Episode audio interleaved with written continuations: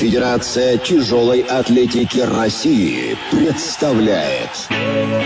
Вы слушаете радио «Богатырь».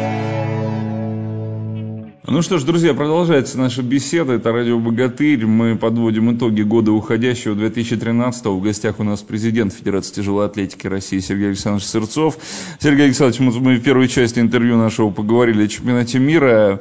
Вы абсолютно правильно мне замечание сделали. Я единственное, что лишь немножечко разделил э, все эти старты. Ну, коль уж вы упомянули сами о чемпионате Европы, я хотел бы еще, э, оставим тогда их уже и мир и Европа, хотел бы вспомнить еще и о универсиаде универсиаде, потому что на универсиаде это старт совсем другой, и я помню, что перед универсиадой в июле говорилось очень много, что для нас это принципиально, э, принципиально выигрывать во всех видах спорта, ну и хороший был триумф показан нашими тяжелоатлетами в частности.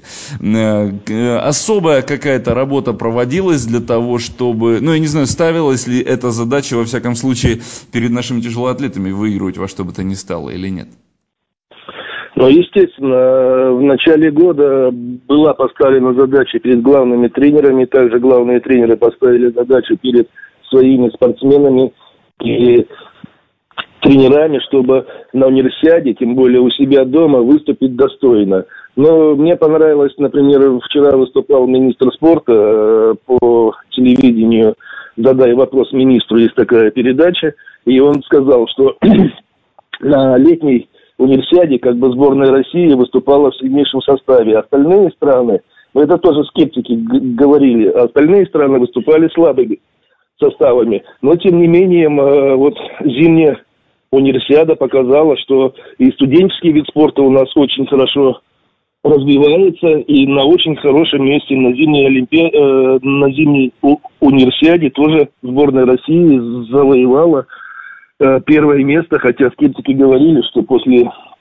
летней универсиады вот поедете на зимнюю универсиаду и посмотрим, какими вы будете. Но, тем не менее, выиграли. Так что э, все шло по плану, все готовились к определенным своим стартам, каждый знает свою определенную задачу, как тренер, так и спортсмен.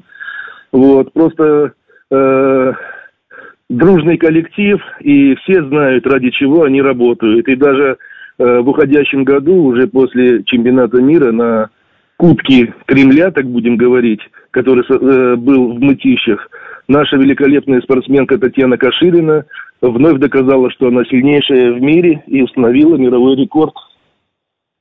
Вот очень хорошо, да, о том, что вы об этом заговорили. Буквально на днях появилось распоряжение президента России Путина, Владимира Путина. О подписании, да. да. О подписании статуса международного турнира. Расскажите об этом.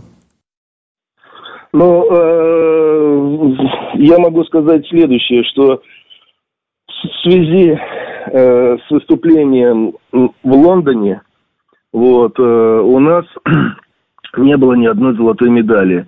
Все серебряные и бронзовые награды были.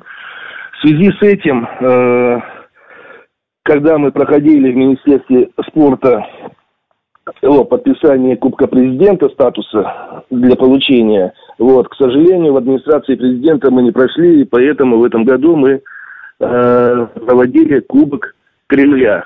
Нам сказали, что вернемся к этому разговору после окончания чемпионата мира. На чемпионате мира мы выступили э, очень удачно, вот, и вернулись к этому разговору, и вот буквально э, на той неделе был подписан Путиным, президентом страны, распоряжение о присвоении статусу тяжелой атлетики Кубка президента. Так что в следующем году он уже снова будет как Кубок президента. А вот вспоминая еще раз э, тот же самый чемпионат мира, поздравлял ли президент э, наших спортсменов, вообще федерацию, что-то такое из администрации президента? Сыпались ли поздравления? Конечно, да. конечно, Александр, да, конечно, это все было было э, за подписью Путина, вот администрации президента, были поздравления нашим чемпионам, были поздравления Федерации, и также э, министр спорта то же самое поздравил, э, прислал СМС с поздравлением, вот, поблагодарил спортсменов, тренеров за прекрасное выступление, так что это очень было приятно. А от Путина эти все телеграммы нас висели на сайте. Продолжение беседы через мгновение.